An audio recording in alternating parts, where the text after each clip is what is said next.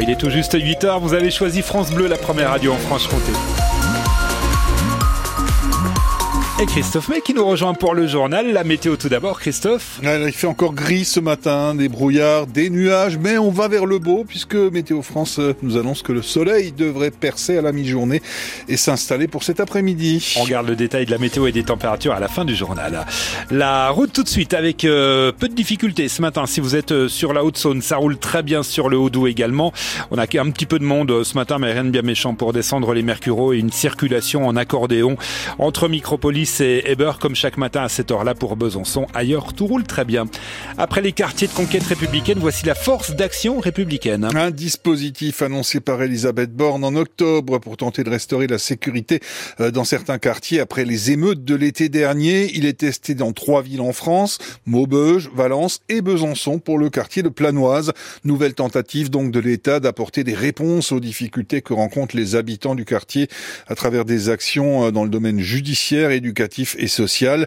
La force d'action républicaine a été officiellement lancée hier à Besançon. À tous les services maintenant de se mobiliser et de se coordonner. Philippine Thibaudot. Étienne Manteau, le procureur de la République, veut passer à l'offensive. Son objectif, zéro point de deal à Besançon, et il a quelques idées. De densifier la prise en charge des toxicomanes. Deuxième objectif, c'est mieux lutter, enfin en tout cas plus efficacement contre la fraude, notamment dans tous ces commerces qui ne servent que de vitrine pour euh, blanchir de l'argent euh, provenant de, trafic en tout genre. L'autre euh, pilier, travailler à une meilleure prise en charge des sortants de prison. Et puis dernier axe, essayer d'être plus ambitieux aussi et plus efficace dans la prise en charge des délinquants mineurs décrocheurs. Plus de moyens humains et financiers sont nécessaires, mais pour connaître les budgets débloqués, il va falloir s'armer de patience. Le préfet coordonnateur de la phare ne les annoncera pas avant quelques mois.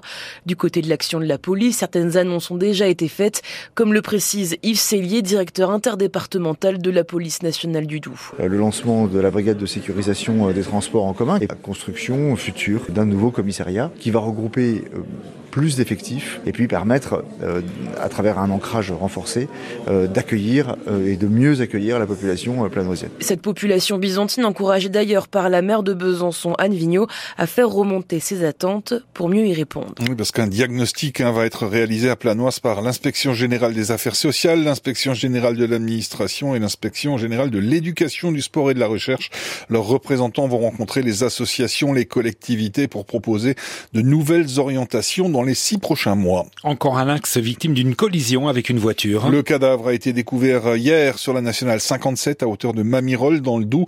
C'est le septième lynx retrouvé mort au bord d'une route depuis le début de l'année en Franche-Comté. Euh, les animaux euh, visiblement euh, heurtés par des automobilistes hein, quand ils traversent les routes. En 2022 déjà sur le même secteur de Mamirol, un lynx avait péri dans des conditions similaires.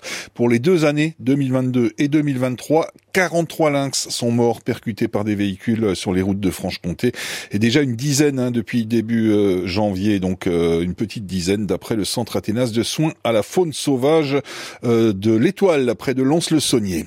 Le convoi des Montbéliards du Doubs est bien arrivé au salon de l'agriculture. Elles sont parties hier après-midi de Vercelles. 15 d'entre elles participeront samedi au concours de la race Montbéliarde, le moment fort hein, du salon pour les éleveurs. Elles seront en concurrence avec 32 autres Montbéliardes venues d'autres départements français. Et puis une dernière bête partie hier sera en lice dans un concours de lycée agricole. Alors des centaines de personnes sont venues admirer comme tous les ans hein, hier à Versailles les championnes avant leur départ pour la capitale et ce rendez-vous de samedi. Pour les éleveurs viennent maintenant trois jours de préparation intense pour que leurs bêtes soient au top de leur forme pour le concours. Philippe Gros est en charge de la commission de sélection au syndicat des éleveurs Montbéliard du Doubs. Les éleveurs sont même pas dans les starting blocks, c'est déjà parti pour eux. Ça va être mode préparation jusqu'à samedi. Euh, ils vont travailler en équipe et puis, tout faire après pour mettre euh, toutes les chances du côté du département du Doubs. On privilégie le travail d'équipe qui est beaucoup plus efficace. Après, les, réglages se font individuellement euh, parce que chacun connaît sa vache. Mais sur tout ce qui est lavage, alimentation, nettoyage, on aime travailler en équipe, c'est un des fondamentaux de la chose. Traite matin et soir, lavage, donc c'est curer les fumiers, repailler les vaches. Et puis après, l'enjeu, c'est de préparer les vaches pour la matinée du samedi avec les mamelles justement remplies, ni trop ni trop peu, pour passer devant le juge, qu'elles soient au mieux au bon moment. Quoi, en fait.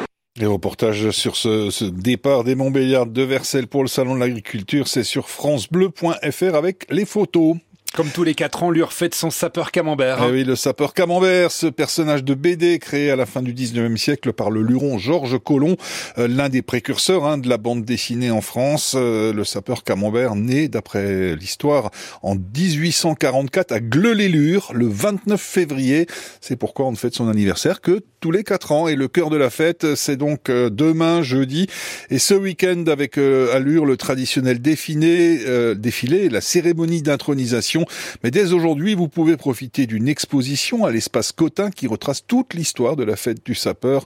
Une fête très attendue par le comité d'organisation, sollicitée par des fans de toute la France, nous explique Michel Héon, grand maître de la confrérie du sapeur camembert. Franchement, je n'en reviens pas. Euh, là, je viens d'avoir un coup de téléphone de Bordeaux. Je viens d'avoir un coup de téléphone de Lille. Mais c'est fou. Il me demande le programme. Il me demande les affiches. Là, j'ai un monsieur qui est handicapé qui m'a dit Oh, je pourrais, si j'avais pu venir, etc. Je suis fan du sapeur. Je suis stupéfactionnée.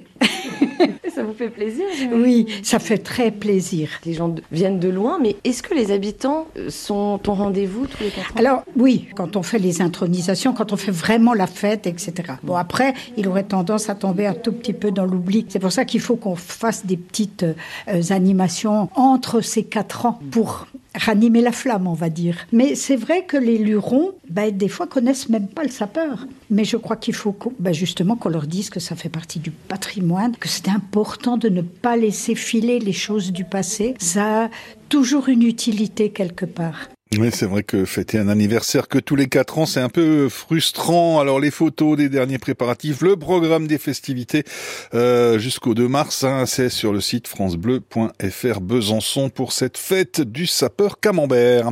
Le foot avec euh, le FC Sochaux qui doit se contenter du euh, match nul hier 0-0 à Orléans, un match en retard euh, du, du, championnat national.